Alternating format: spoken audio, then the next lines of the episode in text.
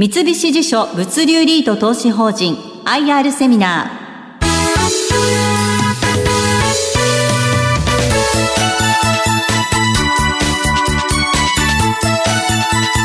ー。この番組は証券コード3481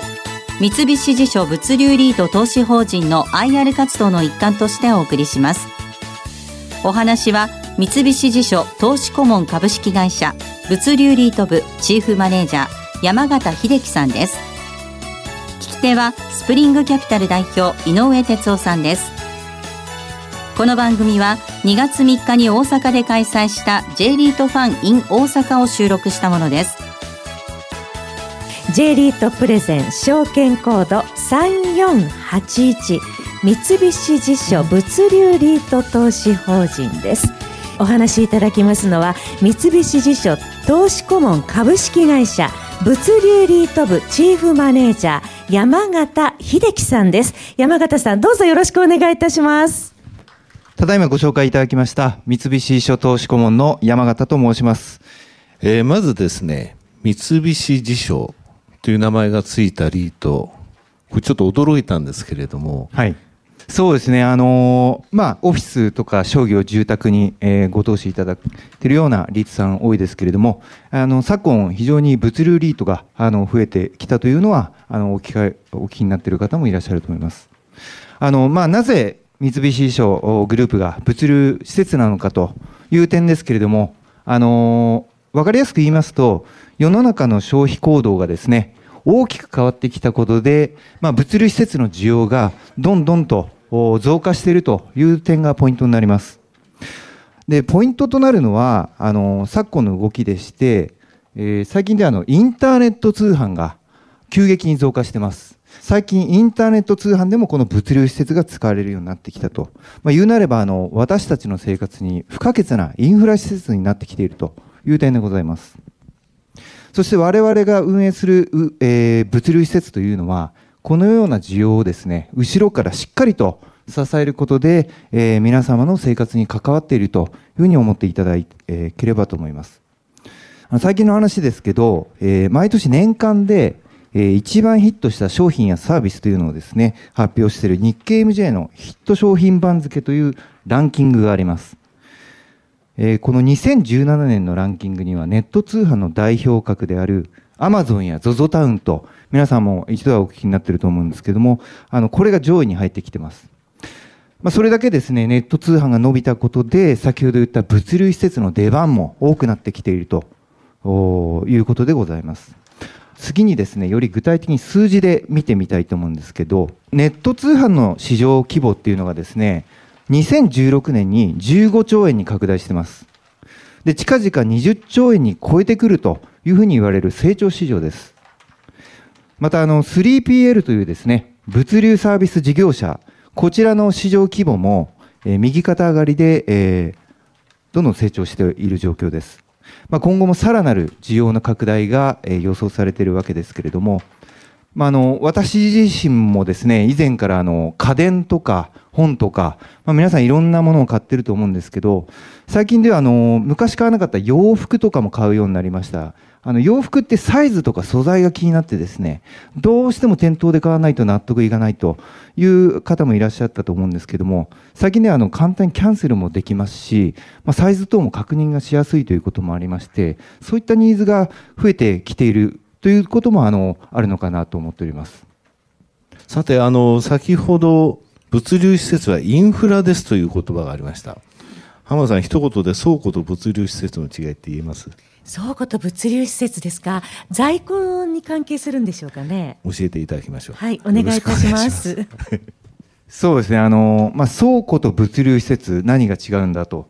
我々の扱っている物流倉庫の状況も含めてちょっとご説明させていただきますとまあ、従来のですね、あの保管用として使用される倉庫というのが、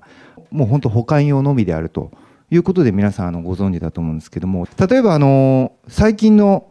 えー、物流施設ですと、このテナントニーズが多様化していることから、いろいろなものが出てきております。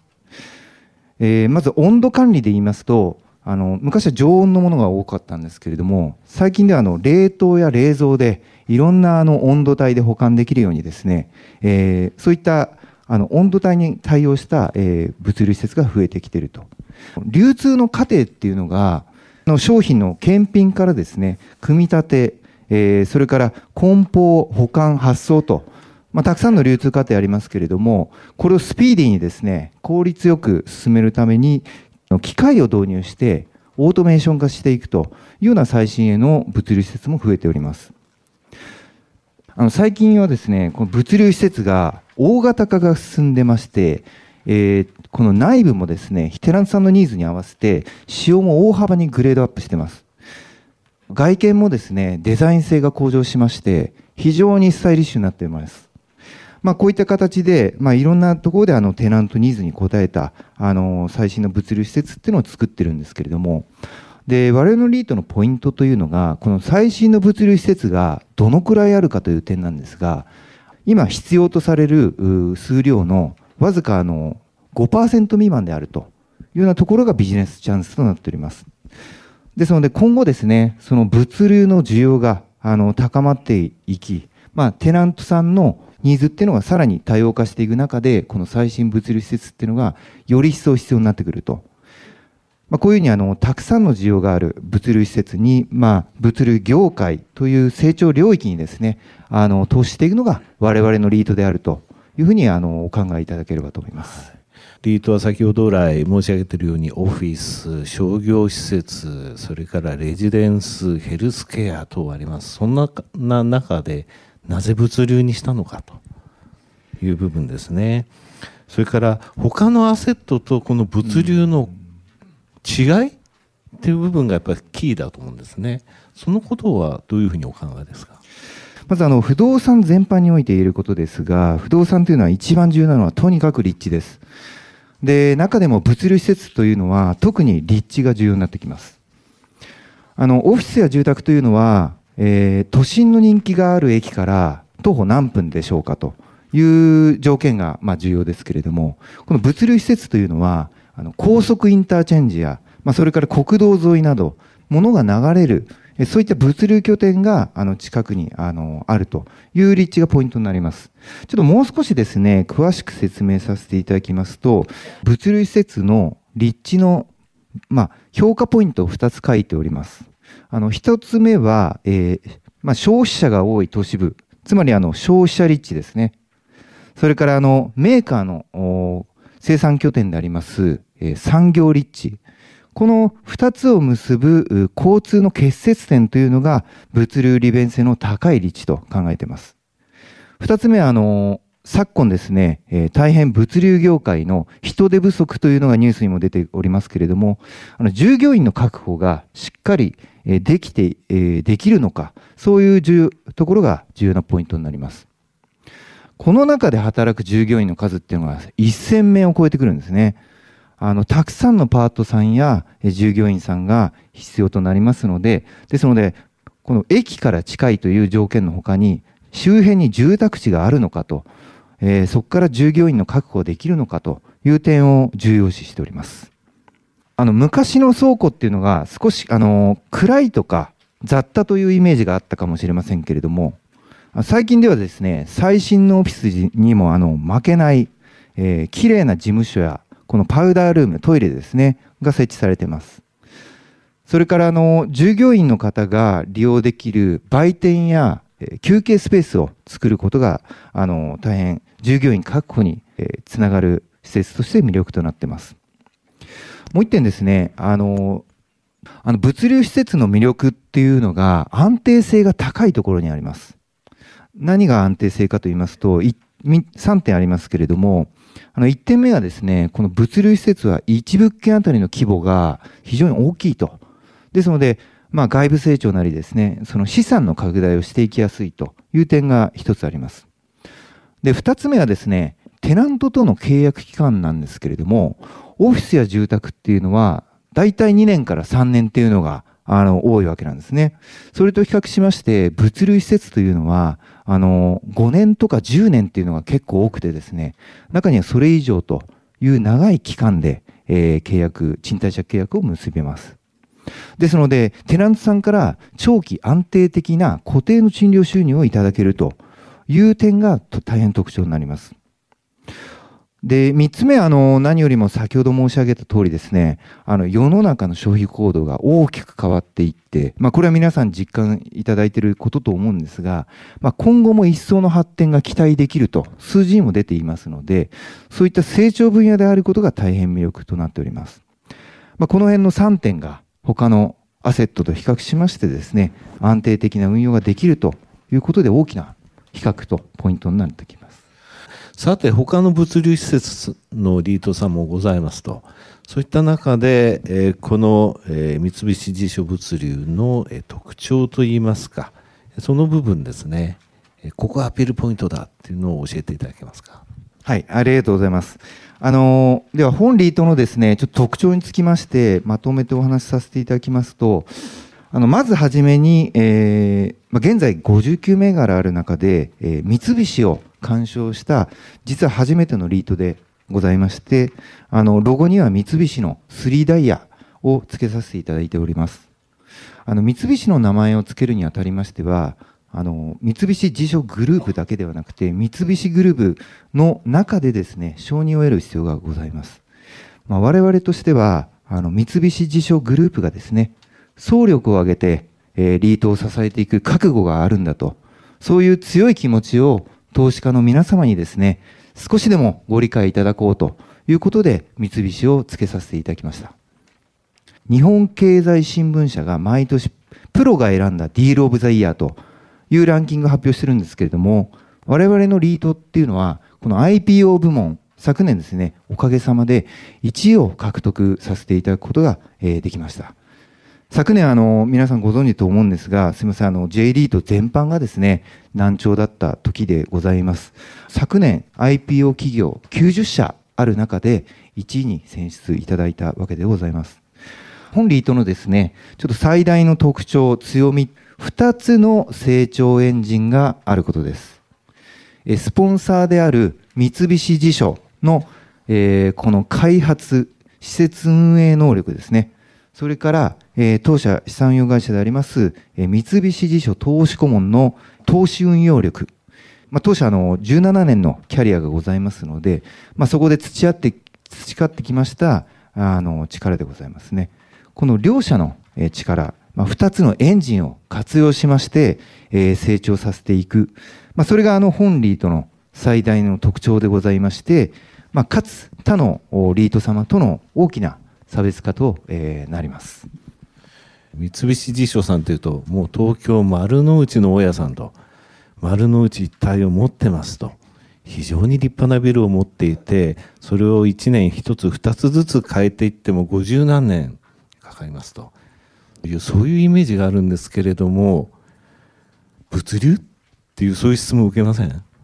そうですね。あの一生懸命 CM とかも物流やってるんですけれどもやはりあの井上さんのおっしゃる通りですね三菱地所っていうのが100年以上にわたりまして東京の丸の内でですね開発を進めてきておりますのでそういうイメージっていうのは大変強いと思います。ですがあの実はですね東京だけではなくて大阪でもあのオフィス商業ホテル、えー、それから住宅などですねさまざまな事業を展開してます。例えばですね、梅田駅前には、あの、グランフロント大阪というものを、あの、もちろん開発しております。2017年の開業以降というのが、実は来場数が、あの、累計で、えー、4年間で2億人に達してます。まあ、大阪の方にも少しですね、三菱衣装を身近に感じていただけるようになったのではないかなというふうに考えております。それからあの商業施設でもえー、最近ですね、甲子園にあったイオンがございましたけれども、それをリニューアルしまして、新しい商業施設のあのコロア甲子園というものを今年5月に誕生させます。まあ、あのグランフロント大阪筆頭にですね、あの三菱衣装につきましては、あの総合デベロッパーとしましてですね、あの大阪でも全国でも、さらにグローバルでもですね、さまざまな事業を展開しております。三菱地所グループの成長事業領域と位置づけまして、えーまあ、事業計画にしっかり織り込んだ上で本格的に取り組んでおります。あの関西圏ではですねあのちょっと書いてないんですけども、えー神戸三田の方に、えー三菱地所の開発ブランドであるロジクロスという、えー物件を竣工させておりまして現在フル稼働しております。大阪では、えー大正区西淀川区茨木市、まあ、こういったさまざまなエリアで続々と開発計画を進めているところです、えー三菱地所の関西支店のですね、えーホームページちょっとご覧いただけますと、たくさんの大阪ほか、えー開発情報を掲載しておりますのでぜひご覧いただければというふうに考えております。2つのエンジンがあると、ハイブリッドというお話がありましたが、もう少し細かくですね、えーお話しいただけますか？2つの成長エンジンがあの我々のリートの成長にどのようにく、えーかかってくるのかという点をもう少し踏み込んで説明しますあのまず外部成長につきましては2つのパイプラインを持っていることが魅力ですまあ通常1つだと思うんですね。あの、1つ目のパイプラインというのは、え三菱地所が開発する、先ほど言った物流施設、ロジクロスというブランドですね。これを中心としましたスポンサー開発物件です。それから、あの、このロジクロスを年間2棟から4棟のペースで、えー開発していくことを、まあ、継続的な開発を、えー表明しております。で、我々のリートは、このスポンサーが開発した物件をですね、えー優先的に交渉しまして、取得検討できるような仕組みを構築するために、三菱地所との間でスポンサーサポート契約を結んでおります。もう一つのパイプラインについてちょっとご説明しますと、えー当社三菱地所投資顧問のソーシング力で取得してくる物件です。当社はですね、17年の歴史と言いましたが、あの競争力の高い有料物件を、まあ、いろんなマーケット、いろんな物件があるわけなんですけれども、そこから競争力の高い物件を取得してくることを得意としております。このようなあの不動産の目利き力とか、あとブリッジファンドを活用した多彩なあの取得のノウハウですね。えーこういったものを活用して、えー資産規模の拡大を強力にサポートしていくと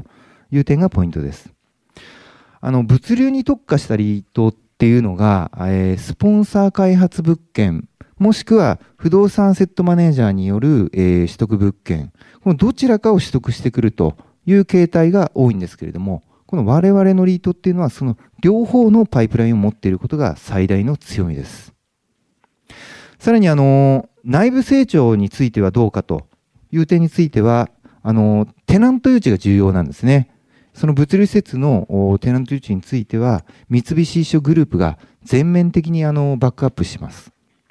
豊富なあの法人顧客のリレーション、えー丸の内で2700社との付き合いが丸の内中心にございますので、えーそういった法人顧客リレーションを活用していくと。それから、当社三菱地所投資顧問もですね、あの3000億円を超える日本最大級の絞り糸というものをあの運用している実績がございます。この長い歴史で培いました不動産ファンド運用力ですね。えーこれで内部成長を支えていくと。まあ、成長エンジンっていうのは一つよりもあの二つある方が当然力強く進めるわけですね。不動産マーケットっていうのはいろいろ変動もございますので、えマーケット変動、変化があってもですね、局面に応じた、え2つのエンジンの特性を使い分けることで、まあ、時には融合させることでですね、着実な資産規模の拡大と、それから安定運用を目指せると、そういったところが、まあ、特徴であるというふうに考えております。なるほど。ハイブリッドっていうのはこういう部分だったんですね。三菱地所はロジクロスというブランド名がありますと。えそれから17年、18年、え運用してきました三菱地所投資顧問の物件というのは、そのソーシング力のところ MJ ロジパークと。この2つ、え両方とも、えこのリートのところに入ってこれる。来られる。それが、そして、えーリーシングのところに三菱地所がこれだけ入っている。ですので、えー外部成長、そして内部成長の部分でも、両方のエンジンを使えるという部分が強みだと。そういうふうに考えてよろしいですか？はい、ありがとうございます。はい。えーそれでは実際のポートフォリオを教えてください。あの、まずですね、ポートフォリオ構築方針ですけれども、用途比率につきましては、物流施設を80%以上、それから産業用不動産を20%以下と設定しています。あの、この産業用不動産というのは、工場、研究開発施設、それからデータセンターのことです。まあ、物流施設のようにですね、長期契約も多くて、まあ、親和性があるということで設定させていただきます。エリアにつきましては、首都圏を50%以上、その他エリアを50%以下と設定しています。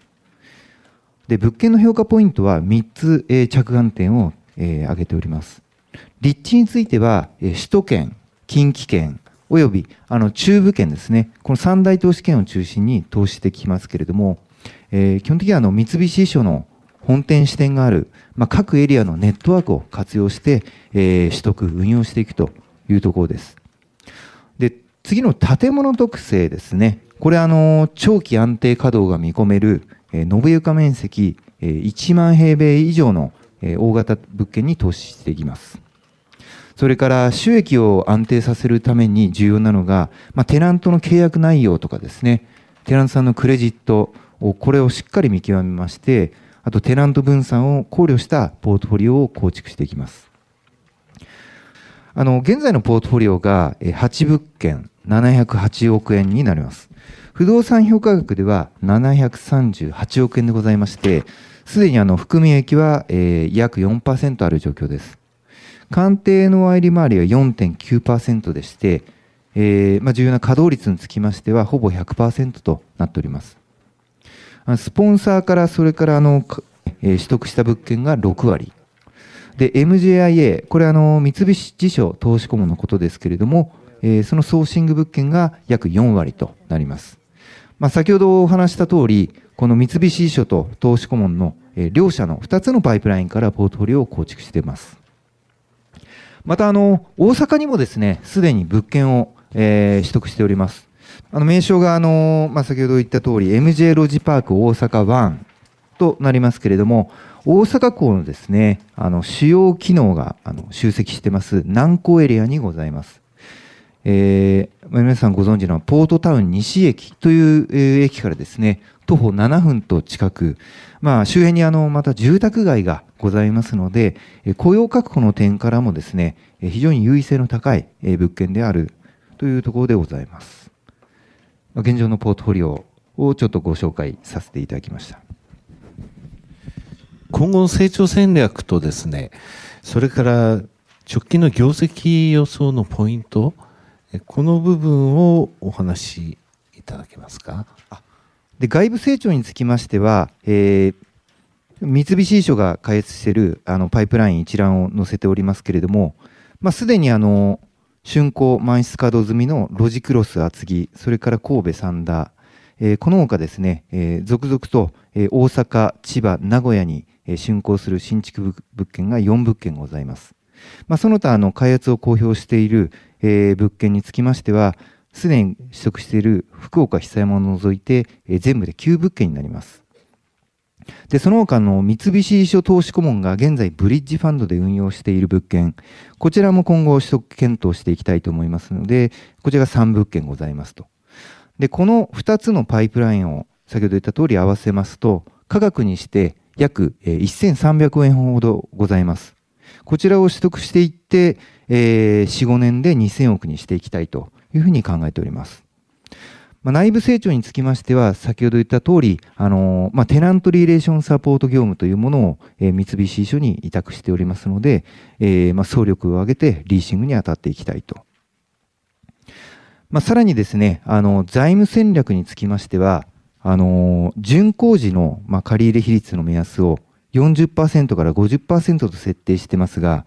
現在、あの、まあ、今今年8月期でですね、25%と J リートの中でもかなり低い水準にございましたので、まあ、これを活用して、まあ、外部成長を、えー、力強く推進していきたいと、まあ、こういった借入余力も、えー、大きくございます。まあ、さらにあの最後ですね、少し専門的なことになりますけれども、物流施設っていうのは、あのまあ、建物比率が高くてですね、原価償却費が大きいという点がございますので、えそのうちの30%を利益超過配当として、毎期継続的にですね、分配金に上乗せして、投資家の皆様に配当していく方針でございます。もう一点は、業績の方でございますね。一口当たりの分配金ですね。こちら、あの、利益超過配当込みで第3期が5381円、第4期は5249円となっております。ちょっと第4期がですね、分配金が少し低下してますけれども、決して業績不振というわけではありませんでして、あの、昨年9月の上場に取得した、あの、7物件の固定資産税が、費用ではなく母価に計上されているため、利益が多くなっております。ですので、我々のリートとしましては、この少し下駄を履いた3期ではなくて、4期の方が、えー、巡航時の、えー、分配、巡航ベースの分配金となります。第4期の5249円になります。まあ、昨日あの27万7600円が一口当たりの株価でございますので、えー、これ割り戻すと足元約利回りとしては年換算で3.7から3.8%という水準になります。まあ、現在のあの資産規模というのが、あの先ほども言った通り700億円ですけれども、現在見えているパイプライン、この1300円をしっかりですね、えー、取得していきまして、4、5年の間に2000億円にしていきたいと。さらに中長期的な目標としまして、えー、できるだけ早いタイミングで3000億円を目指していきたいというふうに考えております。総括しますとですね、一つ目は三菱を、えー、関する初めての J リートであると。まあ、二つ目になりますが、三菱地所というですね、日本を代表する総合デベロッパーが、えー、全力でサポートするリートであるという点です。3番目は、弊社、三菱地所投資顧問のですね、ファンド運用力も強いということ。4番目は、この両者の強みですね。2つの成長エンジンをハイブリッドに活用した運用が、えー、本リートの最大の特徴になります。まあ、我々はですね、あの、上場して、えー、まだ、あの、5ヶ月と、これからのリートでございますけれども、えー、本当投資主価値の最大化をですね、第一に考えながら、えー、三菱諸グループの総力を、えー、発揮しまして、本リートを支えていく、えー、気持ちでございます。あの、投資主の皆様からですね、安心、信頼、まあ、こういったものを、えー、得られるようにですね、あのー、力強く取り組んでまいりたいと思いますので、えー、ぜひ、よろしくお願いいたします。ここまでは証券コード3481三菱地所物流リート投資法人でした。お話は三菱地所投資顧問株式会社物流リート部チーフマネージャー山形秀樹さんにお話を伺いました。山形様どうもありがとうございました。どうもありがとうございました。どうぞよろしくお願いいたします。盛大な握手でお送りください。この番組は証券コード3481三菱地所物流リート投資法人の IR 活動の一環としてお送りしました。